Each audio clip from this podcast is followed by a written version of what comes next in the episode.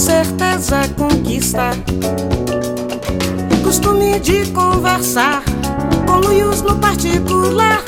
Com chavos de olhares cruzam pelos ares, coitos calorosos consumar.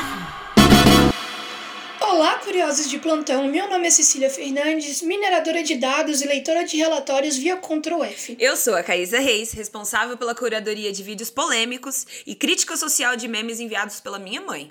No episódio dessa semana, a gente pegou o Digital News Report da Reuters, que é um relatório que fala um pouquinho sobre como as pessoas processam e consomem informação no mundo, incluindo o Brasil. E nesse episódio você encontra algumas das jabuticabas brasileiras que você só encontra por aqui. Além disso, nós trouxemos algumas informações, resumimos outras para poder mostrar para vocês o que está acontecendo no Brasil e no mundo quando o assunto são notícias, comunicação, informação e confiança. Como sempre, siga a gente no Spotify dê 5 estrelas na Apple, porque isso ajuda muito muito a gente a continuar crescendo e aparecendo no seu feed.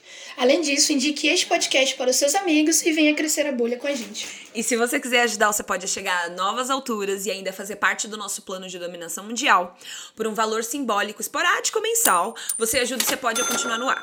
Tem acesso a conteúdos exclusivos, participa de sorteios do nosso grupo secreto lá no Telegram para trocar aquele tete a tete e ainda apoia um projeto independente a aplicar a transformação que a gente quer ver no mundo. Nós estamos nas redes sociais, nos encontre no Instagram e no Twitter como arroba oficial Cepode. Mas você também pode nos encontrar em contato cepode.gmail.com.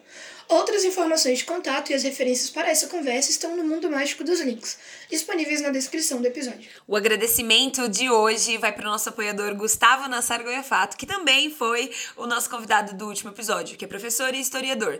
Muito obrigada, Gustavo! Muito obrigada e um ótimo episódio. O que a gente mais ouve nos últimos anos é que tudo vai ser digital. Ah, revolução digital. Já viu aquele cara que fala que dado já vale mais do que petróleo? Ficou sabendo daqueles roubos massivos de dados por hackers internacionais? Já ouviu também aquela máxima, que eu acho meio furada às vezes, de que conhecimento é poder? O trauma que é o Covid-19, combinado com a aceleração tecnológica, é, empurrou a gente para enfrentar alguns problemas que estavam debaixo do tapete forçando a gente a, a, a, pegar uma abordagem mais fundamental, forçando a gente a repensar sobre como o jornalismo, a distribuição de informação e como tudo isso deve se desenvolver na próxima década, como negócios, ne tecnologia, mas também como profissão. A crise mostrou pra gente que o valor da precisão de informações confiáveis, em um momento que várias vidas estão em jogo, é valiosíssima. E a propagação global de informações falsas e teoria da conspiração sobre o coronavírus deixou muitas mentes, inclusive a nossa, curiosíssimas para saber onde é que as pessoas estão obtendo as notícias delas. E como nesse podcast nós valorizamos os dados, a pesquisa e a ciência acima de várias coisas, nós fomos atrás do Digital News Report de 2021, feito pelo Instituto Reuters. No dia 15 de fevereiro desse ano, eles liberaram as pesquisas que fizeram e a gente foi atrás de pegar as informações mais importantes que estão nas 120 páginas em inglês e também disponíveis na descrição desse episódio, no link das referências que a gente utilizou, para poder conversar sobre o que, que de fato a Covid-19 fez com a forma com que a gente se comunica, consome informações e, mais uma vez, como a proposta dessa temporada, tentar entender para onde nós estamos indo no futuro enquanto sociedade, enquanto coletividade, ou seja, o que, que essas informações, essas pesquisas trazem pra gente enquanto perspectiva, eu acho, né, que essa é a palavra, para a forma com que a gente está lidando com tudo que está acontecendo. Aqui nesse podcast a gente acredita que a comunicação é um dos pilares da interação humana e nós queremos dividir com vocês e saber a sua opinião sobre algumas informações peculiares que eles trouxeram. Mas antes disso. Antes disso, Caísa Reis. Nós temos o que aqui nessa semana, mais uma vez, aqui aquecendo corações? Nós temos a nossa prática semanal de criatividade, imaginar futuros possíveis com o nosso CAC. E essa semana você fez o CAC? Eu fiz o CAC. Então, assim, eu quero saber se você tá pronta, porque dessa vez eu peguei pesado. Ai, meu Deus, eu nem, vou, eu, eu nem olhei. Vai, fala. Então é o seguinte: você está participando de um projeto governamental de retomada cultural no contexto pós-Covid. E a sua função é organizar um evento com personalidades influentes.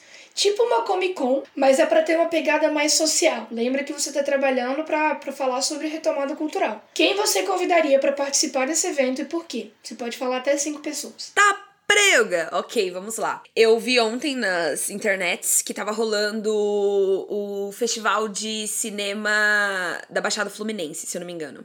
E aí eu acredito que eu faria algo igual, sabe? Algo na quebrada.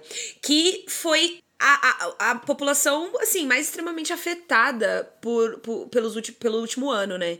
Então eu acho que eu faria algo mais é, nessa pegada, de um, um, festival de cinema aí, um festival de filme, de música. Traria Tássia Reis, traria Rincon Sapiência, tô falando da Zona Leste de São Paulo, traria Glória Groove, traria. Putz, falta dois. Ah, a gente tá falando de pagode, traria um, um, uma Ludmilla Ultimamente eu tenho amado os, pagodes dela. É, e por último, ah, Jonga. Internalizar as quebradas aí. Boa. Boas escolhas, só escolhas de peso. Exatamente. Para um rolê da quebrada. Gostei. Cinco respostas, suas cinco respostas foram boas, você passou no teste, mentira. Cara, pensando assim, nessa perspectiva, eu achei interessante isso que você trouxe sobre é, pegar os rolês da quebrada, pegar uma galera que que tem uma perspectiva cultural interessante. E eu queria fazer meio que um papo de segundo da GNT, que tem, tipo, várias personalidades diferentes. Então, provavelmente eu chamaria, como sempre, eu chamaria o Emicida, porque tudo que eu quiser fazer na vida eu vou chamar ele. Eu chamaria alguém tipo Gregório do Vivier, tá ligado? Para poder dar aquela, aquela quebrada. Aquele alívio cômico. É, exatamente, mas não só isso, trazer aquela sátira ali que eu acho que é bom pra, pra uma conversa mais pesada de contexto pós-Covid. O humor fez isso muito bem, né, durante essa pandemia. Exato. Quem salvou a gente foi o humor não falando de ficção, né? Exato. Eu traria alguém tipo Kleber Mendonça, que é o diretor de Bacurau, para poder né? Não sei, eu sou muito fã dele, então sou suspeita para falar. E aí eu quero chamar Minas, né? Porque eu não posso fazer uma mesa só de, de homens, assim. Aqui não, não é minha homens cara. brancos fica difícil, Exatamente, né, exatamente. Deixa eu pensar. Se eu tivesse que chamar duas mulheres pra falar, eu gostaria de chamar, pra dar uma diferenciada, a Bianca Della Fence, que é uma drag queen, youtuber e modelo, e também podcast lá na Santíssima Trindade das Perucas, acho que é o nome, eu não lembro. E por fim, eu queria chamar a Nath Finanças. É isso. Essa seria a minha, minha mesa. E eu não quero saber, porque eu, eu gosto de pessoas assim. Eu acho que seria legal, porque cada um traria uma perspectiva, sabe? E falando de cultura pós-pandemia, eu acho que essas perspectivas aí acaba sendo as pessoas que a gente mais ouviu, né? Na, na, na durante a pandemia. É, exatamente. E, e o mais interessante para mim também é, é, tipo assim, porque como são pessoas. Você pegou uma galera muito da música, né? E aí eu peguei uma galera de áreas mais diversas. Eu acho que seria interessante ver o que cada um tem para falar. Porque apesar de, por exemplo, a, o Rincon e o Djonga serem do rap, eles não são do mesmo tipo Sim. de rap, eles não têm o mesmo flow, eles não falam sobre as São mesmas quebradas coisas. diferentes. Então é, é é, exatamente. Acho que se a gente for falar de retomada cultural pós-Covid, uma coisa que eu quero é que a gente tenha conversas mais diversas, saca? Mesmo que seja dentro da mesma área. Então, é, é nesse campo aí.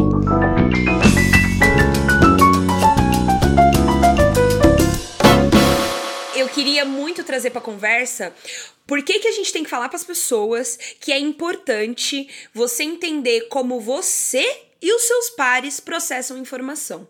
Porque, é, vamos lá, o Digital News Report desse ano ele foi feito com uma amostra 100% diferente da anterior. Para manter aquele compromisso da acuracidade, é, é, é já que a gente é um país muito grande, então todo ano as amostras eu acredito que são um pouco bem diversas, assim. E aí a soma de todas essas pesquisas é que dão uma perspectiva de como o Brasil consome e processa informação. E aí é, eles falaram que a do ano passado foi mais urbana, porque pegou as pessoas no meio do caminho, né? Então só quem tinha acesso à internet foi capaz de, de, de, de responder as perguntas. E nesse ano a amostra eles dizem que foi mais mista, né? And eles também colocam que qualquer comparação com as amostras não é recomendada. Mas é exatamente o que a gente vai fazer aqui. É, claro que as tendências aqui que são apresentadas, elas não são universais, né? Nem todo mundo é, é, consome e processa desse, desse, desse modo. O relatório desse ano, ele expõe mais desigualdades preocupantes no consumo e na confiança como jovens, mulheres, pessoas de minorias étnicas part e partidários políticos muitas vezes se veem injustamente representados pela mídia. Então, é, a gente quer aqui mostrar como mais ou menos uma porção, uma parcela da população brasileira e provavelmente você também consome e processa informação. Então vamos entender o que está acontecendo por aqui. Então, primeiramente, a pesquisa desse ano que eles fizeram cobriu 46 mercados, incluindo 24 na Europa e 6 na América Latina. Eles também adicionaram a Colômbia e o Peru em relação aos relatórios anteriores. Na Ásia, eles adicionaram a Índia, a Indonésia e a Tailândia aos oito mercados existentes, e na África, eles incluíram a Nigéria pela primeira vez, após a inclusão do Quênia em 2020 e da África do Sul em 2019. Vale lembrar que a metodologia que eles utilizaram foi pesquisa online, foram é, formulários e, e, enquetes online que eles fizeram com o público entrevistado, mas também acessaram outras pessoas por é, outros métodos, principalmente utilizando o espaço online, que foi o mais importante por conta do contexto da pandemia. Eles não fizeram as pesquisas presencialmente. Apesar disso, é, tem várias informações, eles buscaram públicos diversos nesse sentido, mas a gente não pode deixar de esquecer que pessoas que não têm acesso à internet não participam desse tipo de pesquisa. Se você quiser saber sobre o report do ano passado, o relatório do ano passado, a gente também comentou sobre ele aqui no nosso primeiro e até o presente momento único Curtinhas, que você pode acessar no nosso feed ou pesquisando CEPOD Curtinhas no seu agregador de escolha. Nesse contexto inicial, né, pra gente falar, tipo, de qual é o universo que a gente tá conversando, eu acho essa pergunta que você fez muito curiosa, Caísa. De por que, que entender como você e seus pares processam informações é importante. Porque esse processamento de informações, ele não diz respeito só a onde é que a gente acessa, né? Tipo assim, onde é que você pega essas, essas informações. Mas como é que você processa, como é que você lida com essas informações.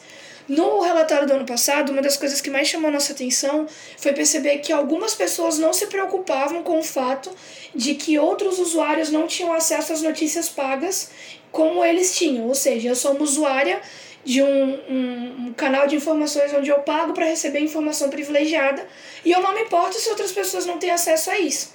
Então é, é, é interessante a gente pensar, tipo, no contexto das informações que a gente vai trazer hoje, é, não só no eu, Cecília, mas também nos meus pares, na minha família, nos meus amigos, nos meus colegas de trabalho. Então, assim, esse processamento de informações ele é mais amplo, não é só acesso.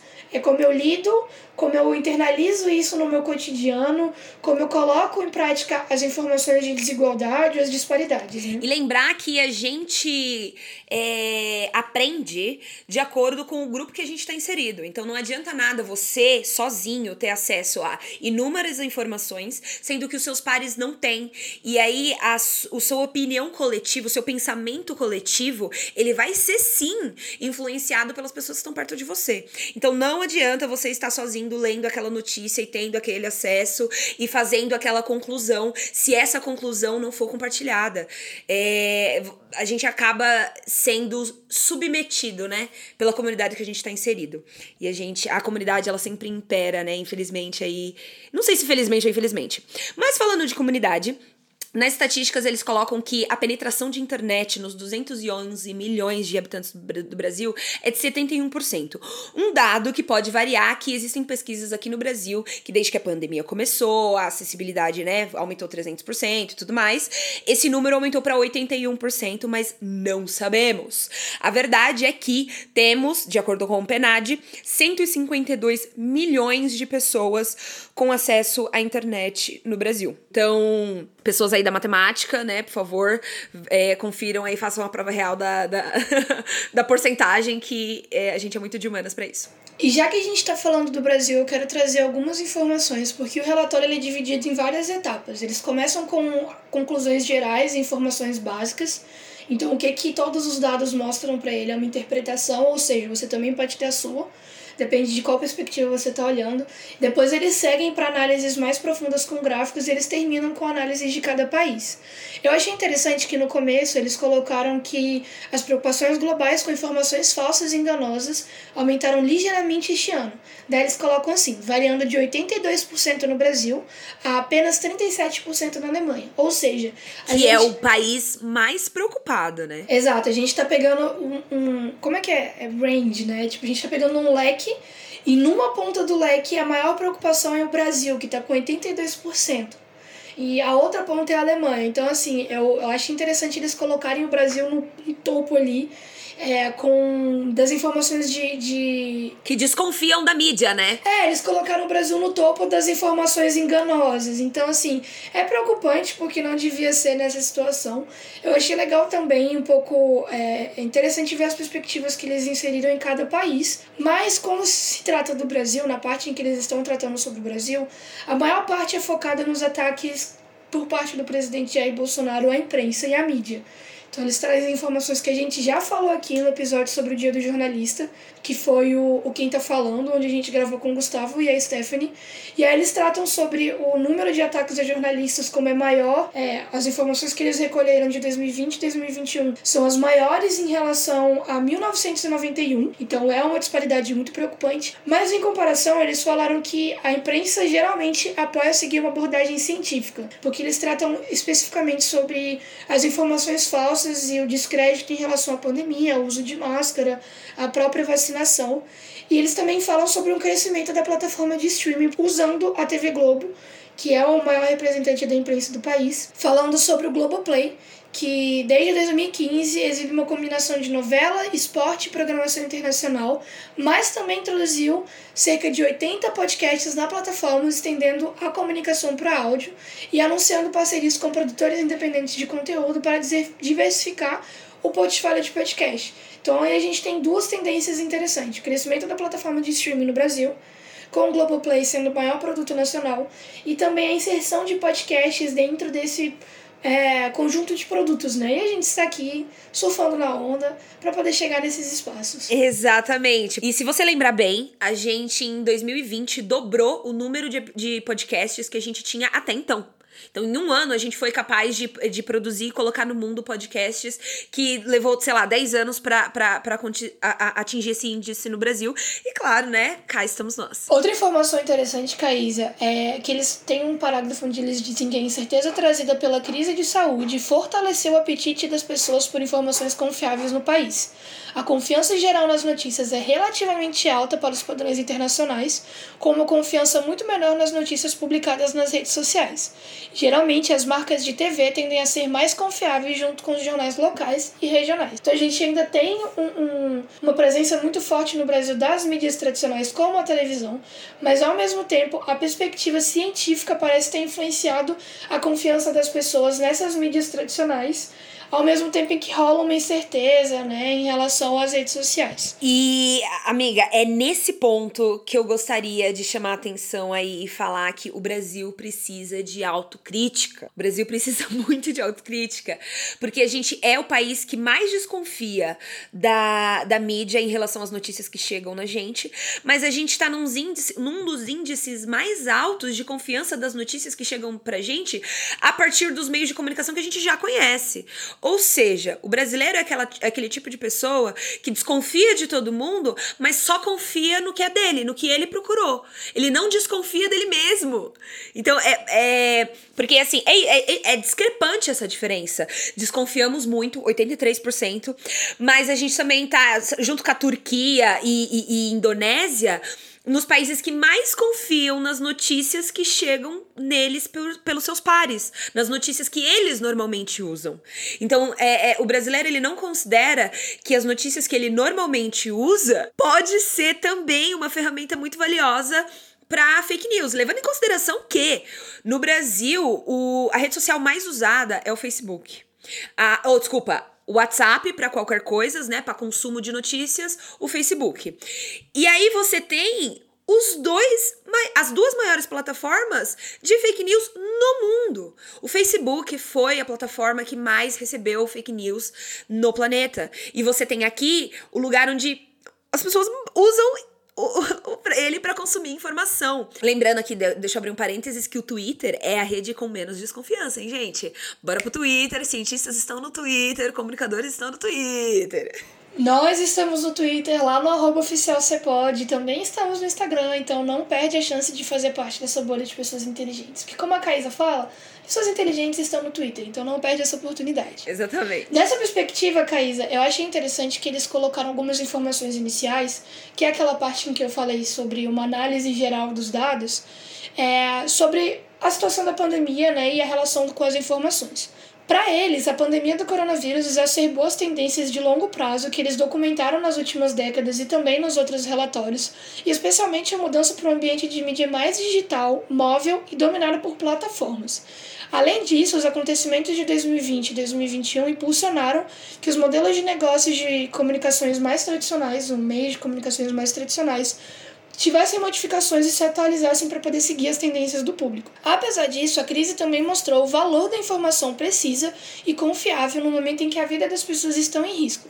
Em muitos países, vemos o público se voltando para marcas confiáveis, além de atribuir uma maior confiança na mídia em geral. Então, é, essa percepção que eles trouxeram, né, de que as pessoas foram impulsionadas para o meio digital, as mídias tradicionais tiveram que modificar a forma com que elas lidam com a informação, mas ao mesmo tempo, é, as notícias, né, a confiança das notícias, as mídias confiáveis, elas se tornaram meio que um bote salva-vidas no momento de tanta incerteza. Então, é, é interessante a gente analisar como, no contexto em que as pessoas foram proibidas de socializar, elas tiveram que confiar mais nas informações que estão sendo transmitidas para elas, né? E por isso que é tão importante, uma das partes que a gente sempre trata aqui no podcast, mas que também está no relatório, é da gente desconfiar da confiança que nós temos em relação às mídias. Então, de onde é que você está consumindo a informação? Qual que é o editorial desse jornal? Qual que é a pessoa que está falando? Porque não basta só você ouvir a informação. Qual é o jornalista que está te falando aquilo? Quem que é ele? O que que ele faz, entendeu? Então tem mais coisas envolvidas. E tem outra coisa também. É... Falando do panorama dos últimos 10 anos, o, o relatório ele mostra pra gente que desde 2013 o uso de celulares no Brasil, a penetração de celulares no Brasil era de 23% em cima da população. Hoje é de 77%. É um salto. Enquanto você tem exemplos do jornal impresso que em 2013 era de 50%, hoje é 12. Então, é esse movimento de consumir informação de jornais e, e, e, portais de notícias para as redes sociais já é visível. Já, já essa migração já é visível. E tem outro dado que eles mostram que, inclusive, aumentou a diferença, né? De pessoas que confiam mais em notícias que chegam nela pelas redes sociais e desconfiam de, que, de notícias que chegam por outros meios. Então, antigamente as pessoas nem confiavam em notícia nenhuma que chegava pelas redes sociais. Hoje já é uma parcela muito grande das pessoas. Porque é isso, né? O celular passou a ser uma vida. É, passou a ser muito mais presente na vida das pessoas. Eu achei interessante que eles colocaram é, num parágrafo duas informações um pouco globais e dois eventos de grande impacto. Eles dizem que o tumulto no Capitólio nos Estados Unidos e a disseminação global de informações falsas e teorias da conspiração sobre o coronavírus concentraram ainda mais as mentes em onde as pessoas estão recebendo suas notícias, que é sobre o que a gente está comentando, né? Dessa, dessa, não é bem uma disputa, porque eu acho que a gente está vendo o movimento de, de migração ainda não está estabelecido, mas essa dicotomia, por assim dizer, de redes sociais e mídias tradicionais, né? Então, tipo, é, esse balanço que as pessoas estão tentando fazer de consumir informações de uma maneira mais global, na perspectiva de pegar é, informações e opiniões e, e pontos de vista diferentes para poder construir a percepção da realidade, né? E como esses três fatos, né, eu achei que eram dois, mas são três, as teorias da conspiração, as informações falsas e o que aconteceu no Capitólio, é, mudaram a perspectiva que a gente tem sobre as informações. Então a gente passou a desconfiar mais de algumas coisas e confiar mais em outras. Nessa perspectiva, eles também falam que a confiança nas notícias cresceu, em média 6 pontos percentuais na esteira da pandemia do coronavírus, com 44% da amostra dizendo que confia na maioria das notícias na maior parte do tempo. Nesse contexto, a Finlândia continuou a ser o país com os níveis mais altos de confiança geral, chegando a 65%, e os Estados Unidos têm os níveis mais baixos, chegando a 29% na pesquisa, o que é uma alteração grande em relação aos relatórios de outros anos, o que você pode perceber quando você coloca governo vigente né, dos Estados Unidos em relação ao índice de confiança e é preocupante que a dita maior democracia do mundo, entre aspas, ou a democracia mais importante, a potência mais importante, está nesse nível em relação às notícias. E aí, amiga, tá uma tendência que eu não sei se você observou, mas eu adorei saber e me deixa muito animada em relação ao Brasil. É, os, os, as pessoas que apoiavam o Trump, depois que ele perdeu a eleição, elas pararam de se interessar por consumo de notícias. você entendeu? o, o, índice dos Estados Unidos está tão baixo hoje em dia que provavelmente as pessoas que responderam essas perguntas estavam sim interessadas no desenvolvimento po político socioeconômico de onde elas estavam é, inseridas. E depois que o Trump saiu, essas pessoas, é, várias pessoas ficaram desinteressadas. Então eu acho que dá para fazer um paralelo com isso, sabe? Tipo, ai, por que, que os Estados Unidos confia é, é, é, tanto na mídia? Porque quem tá respondendo essa pergunta não tá interessado em política, não tá interessado em informações acuradas, né? Eles pararam de estar. E é interessante, é, é interessante a gente parar pra pensar também que essa falta de interesse mostra que essas pessoas querem viver num recorte da realidade que concordam com o que elas pensam. Né? Nunca né? foi e sobre aí, governo. É, nunca foi sobre o, presidência. O relatório fala sobre isso, né? Sobre essa questão de que aumenta a desconfiança, mas também aumenta a polarização. Ou seja, as pessoas elas desconfiam daquilo que não vai de acordo com o que elas acreditam como verdade, né? E entra na, na, nas discussões que a gente teve recentemente aqui no, no podcast, tanto no episódio anterior, onde a gente conversou com o Gustavo sobre educação, quanto no outro, né, onde a gente estava discutindo sobre por que, que a gente está atrasado nas pautas é, enquanto o que, que é progresso, né? no tempo, é, sobre o que é progresso, o que é justiça, mas dentro dessa perspectiva do que a gente estava discutindo nos últimos episódios, de que as pessoas elas querem viver dentro de bolhas, né? Dentro do que elas acreditam, e aí ela acaba criando uma realidade paralela a verdade é, o que está acontecendo de fato, né? E as informações, elas são essenciais para a gente entender é, até onde começa a mentira e a verdade. Então, assim, a gente precisa saber como nós processamos as informações. E os nossos pais, seja a família, as pessoas do trabalho, os nossos amigos, para saber em qual realidade a gente está vivendo. E aí eu tenho duas coisas para falar. Uma, será essa uma tendência universal? Será se o Bolsonaro perder nas próximas eleições, os bolsonaristas perderão esse interesse todo e essa sede de poder, esse fogo no rabo de querer criar uma guerra que não tá existindo? É, será? Será? Eu vou adorar, né? Já pensou, ele perde. A gente precisa pensar nisso, né? Porque o nosso episódio vai estar tá saindo na semana do 7 de setembro, que é o feriado da independência do Brasil. Mas não só isso. Caísa, conta para os nossos ouvintes o que, que tá acontecendo por trás disso. Exatamente, né? Você tem aí é, uma das maiores manifestações bolsonaristas sendo organizadas de, assim, desde 2018 aí. A galera tá fazendo caravana, a galera tá fazendo grupos no WhatsApp pra ter uma passeata pró-presidente durante as passeatas do 7 de setembro, lá em Brasília e na Avenida é, Paulista em São Paulo. Assim como tem pessoas anti, né, Bolsonaros contra, né, o presidente, que vão sair às ruas, mesmo com a proibição de manifestações manifestações contra o presidente no dia 7 de setembro, as, as pessoas estão falando que vão pra rua.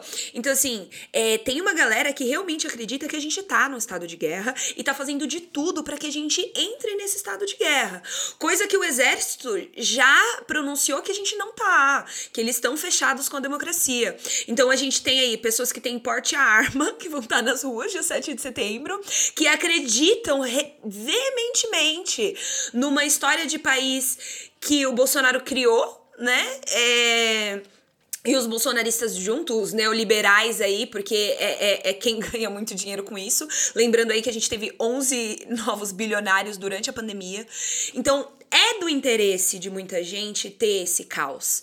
É do interesse de muita gente que você não saiba processar as informações que estão chegando para você. Porque é por meios de comunicação que eles é, conseguem se articular, conseguem causar esse pânico coletivo, né? E aí, é isso, né? É, é, é primeira pergunta: será essa uma tendência? Vou adorar se for. Se bolsonarista falar assim, não quero mais entender de política, como se né, algum dia tivesse entendido. Mas é, seria muito legal se eles desistissem. A segunda, amiga, é sobre, é sobre como a gente produz sentido coletivamente, né? É, a conversa, a comunicação, as, as mídias e nananana, e como a gente processa a informação dentro da nossa cabeça, de acordo com o, o psicanalista Jacques Lacan, é, existem três dimensões da realidade dentro da comunicação a real, que é diferente de realidade. A, a, essa, essa, essa, essa dimensão da re, é, real é aquela dimensão que é incapturável na experiência da conversa, na experiência da comunicação. É aquela coisa que a gente não coloca no discurso, né? Quando você tem duas pessoas conversando, tá ali rolando uma coisa e sempre tem algo que as duas jamais vão ver que tá acontecendo. Esse é o real. Essa é uma dimensão da comunicação. A segunda, trabalhando dentro da produção de sentido na comunicação, é a imaginária e a simbólica.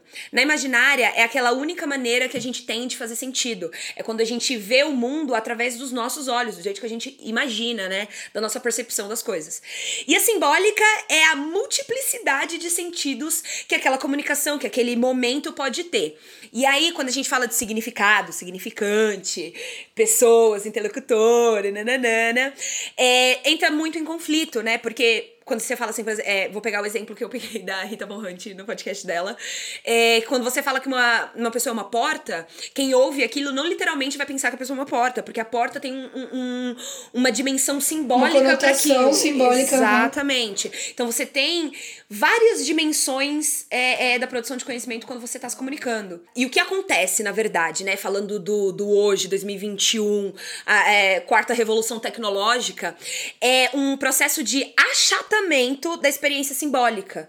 Então, coletivamente falando, muita coisa não importa, né? O que importa é, é a experiência imaginária, o que cada um entende sozinho na tela do seu celular, no seu computador, na solidão do seu quarto.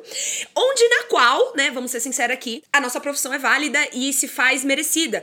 Porque a profissão de comunicólogo é trabalhar em cima da ideia de que tá todo mundo produzindo sentido dentro das suas cabeças e jogando palavras soltas no ar e o outro outro só tá pegando as palavras que ele conhece e as que fazem sentido e ele é familiarizado com, né? E aí entra o nosso papel de tentar traduzir, né, essa nuvem de jogar palavras para lá e para cá. Então, quando você fala de pessoas que estão abraçando é, é, é, o, o, bolsonarismo, que podem fazer atrocidades é, baseadas em, em, em, ideias, é disso que a gente tá falando, né? Então, você cria uma narrativa imaginária, você entra nesse simbolismo, né? Quando o Bolsonaro ele vai falar para os eleitores dele, ele não cita nomes, ele não cita lugares, ele não cita momentos, ele fala da guerra, ele fala do câncer. Qual é esse câncer? Qual é o câncer que tá matando? Qual, quem, quem que tá contra ele? Quem é o eles, né? Então, quando a gente começa a dar nome, e aí eu vou puxar aí pro livro que eu tô lendo, que é da Bell Hooks, Tudo sobre o Amor, para você começar a imaginar coisas, você precisa dar nome às coisas, né? Então, o nomear é um, é um, é um ponto de partida para produção de sentido. Então, o que que tá contra o governo? Quem, entendeu? Dá nome a, a, ao processo. Tem um filósofo que fala, mas eu não vou lembrar qual é, mas ele fala que o, basicamente ele fala que nomear é dimensionar, ou seja, você coloca aquela coisa dentro de um, de um pacote ou você dá um formato mais tátil e você consegue é, colocar sentido para aquilo que você não entendia porque agora ela tem um nome e um formato. Então ela faz maior sentido na sua vida. Curiosamente, a gente discutiu sobre isso num episódio, no primeiro episódio da terceira temporada, que foi o que aprendemos até aqui, sobre como pra gente, por exemplo, foi importante nos dar o nome de podcasters para poder entender o que a gente faz, o que a gente é e o que isso significa. Qual que é a nossa função enquanto podcasters. E é a mesma coisa com as informações relacionadas à sociedade. É, nesse contexto, tem uma parte do relatório onde eles falam que existem mais opções para ler e assistir a notícias partidárias, mas a maior parte do público entrevistado, 74%, diz que prefere notícias que refletem uma variedade de pontos de vista e permitem que elas decidam o que pensar. Além disso, a maioria também pensa que os meios de comunicação devem tentar ser neutros em todas as questões, mais especificamente 66% das pessoas, embora alguns grupos mais jovens pensem que a imparcialidade pode não ser apropriada ou desejável em alguns casos, por exemplo, em questões de justiça social. Então a gente está lidando com uma realidade de pessoas que querem nomear coisas e ao mesmo tempo algumas acham que não precisa ser nomeada porque elas devem fazer isso por conta própria e outras que acham que tem que ser nomeada sim em situações drásticas de justiça social. Nesse contexto inteiro de pessoas diferentes, entra o que a Ká falou sobre é, a gente ouvir palavras diversas e só ouvir mesmo aquelas que fazem sentido com a nossa realidade ou que a gente conhece. Ou seja, para a gente evitar com que se construa uma realidade muito recortada, nós precisamos ter o interesse de conhecer mais palavras. E pessoas e lugares, né? Exatamente. Porque assim, entender, entender que o, o, o, o tempo e o volume de informações que você processa é, e se conhecer também para saber se você precisa daquelas informações ou não, é entender melhor o lugar e o momento que você tá. Só fazendo essa análise, eu acredito, tenho para mim, que é possível a gente escapar dessas dinâmicas do capitalismo e da sociedade que pressionam a gente, que cruzar formaram a nossa existência a partir do momento que a gente nasceu. Porque é isso, elas já estavam aqui, o Bolsonaro já estava aqui, é, é, o conservadorismo já estava aqui. A, a, a questão agora é, sabendo de tudo isso, recebendo as informações que você recebe, é, é, é como, como, como trabalhar elas com as pessoas que você tá em volta, né? E aí, é, a gente tem que lembrar também que a imparcialidade, ela é utópica, né? Quando você escolhe um adjetivo, uma qualidade para falar de alguma coisa, você tá dando um peso é, em cima daquilo, né? Você tá colocando a sua perspectiva. O que os jornalistas fazem hoje em dia é tentar diminuir ao máximo esse viés, né, de levar a conversa para um lado, mas tem gente que nem se esforça para diminuir. Então, é, eu particularmente, não sei você, Cecília, mas eu não acredito na imparcialidade nunca. Toda pessoa que fala sobre alguma coisa, sobre um momento, um relato ou alguma coisa, tá falando do ponto de vista dela e como ela percebe aquilo, se isso é bom ou ruim. Tem sim peso quando você, sei lá, descreve que ah, o que aconteceu no Afeganistão, por exemplo? Vários países é, falando pro, pro Talibã que é, eles não vão fazer negócios com o Afeganistão se eles violarem direitos humanos. A China virou e falou assim: ai, gente, eu super concordo com o acordo que eles fizeram. Houve acordo? Então, é, dentro do jornalismo, a gente tem o campo de estudo de teorias do jornalismo, onde a gente discute muito essa questão de imparcialidade e objetividade. Em resumo, no jornalismo, a gente acredita que não existe imparcialidade e objetividade, porque toda escolha de palavra é uma escolha de perspectiva. Então, quando você pega matérias do G1, por exemplo, que fala traficante foi preso, e aí na foto de capa uma pessoa preta, mas fala estudante de medicina, e aí na foto de capa é uma pessoa branca, para falar que estudante de medicina foi presa com algum tipo de droga ou de substância ilícita, você está escolhendo uma perspectiva para tratar é, as pessoas na sociedade e para tratar aquela informação. E, consequentemente, você está criando um sentido. Porque todas as palavras colocadas no mundo, todas as sentenças, elas criam algum sentido. Então, quando eu falo estudante de medicina foi preso por porte de substâncias ilegais, e quando eu falo traficante foi preso por porte de drogas, eu estou criando perspectivas diferentes sobre o mesmo tema. Então, é, perceber como as pessoas, no geral, se relacionam com objetividade e imparcialidade é, a partir das próprias verdades, ou seja, eu estou sendo imparcial se eu concordo com o que eu acredito e eu estou sendo objetiva se eu não concordo com o que eu acredito, é, mais uma vez como nós e os nossos pares processam as informações. E são princípios muito importantes. E lembrar, né, sempre, galerinha, consumam informações de fontes diversas.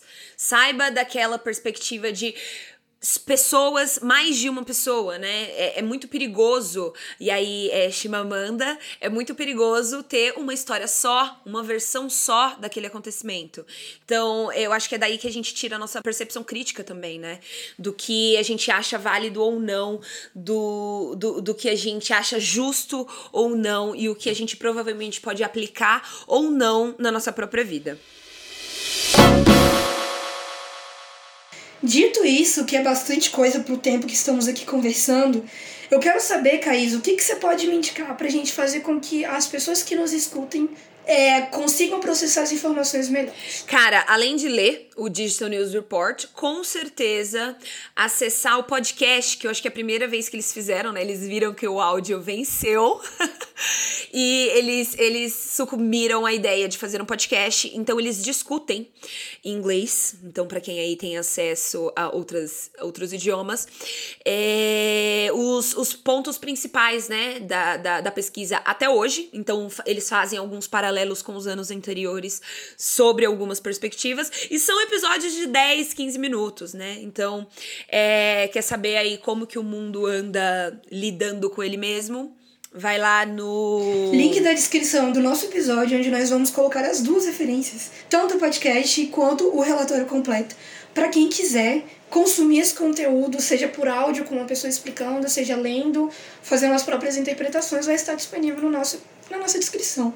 Onde as pessoas podem encontrar a gente, Caísa? Claro, sempre. Vamos lá mandar um amorzinho pra Caísa, pra Cecília, pro Yuri, pra Amanda e pro João, que é a equipe desse podcast, lá no arroba no Twitter ou no Instagram, onde as nossas DMs, as nossas caixas estão abertas para vocês retrucarem, explicarem, mandarem amores pra gente e a gente estender esse podcast para uma conversa que nunca tem fim. E se você quer mais conteúdos como esse, conversas melhores, conteúdo extra, conteúdo exclusivo e até mesmo sorteio dos livros que são indicados nesse podcast, acesse apoia.se barra e pelo precinho camarada de um cafezinho depois do trabalho, um salgado da faculdade ou duas copas 600, uma para mim e uma para Caísa, vai lá, consome o nosso conteúdo, assina nosso podcast e ajuda a gente no nosso plano de dominação mundial. É isso? É isso. Uma ótima semana.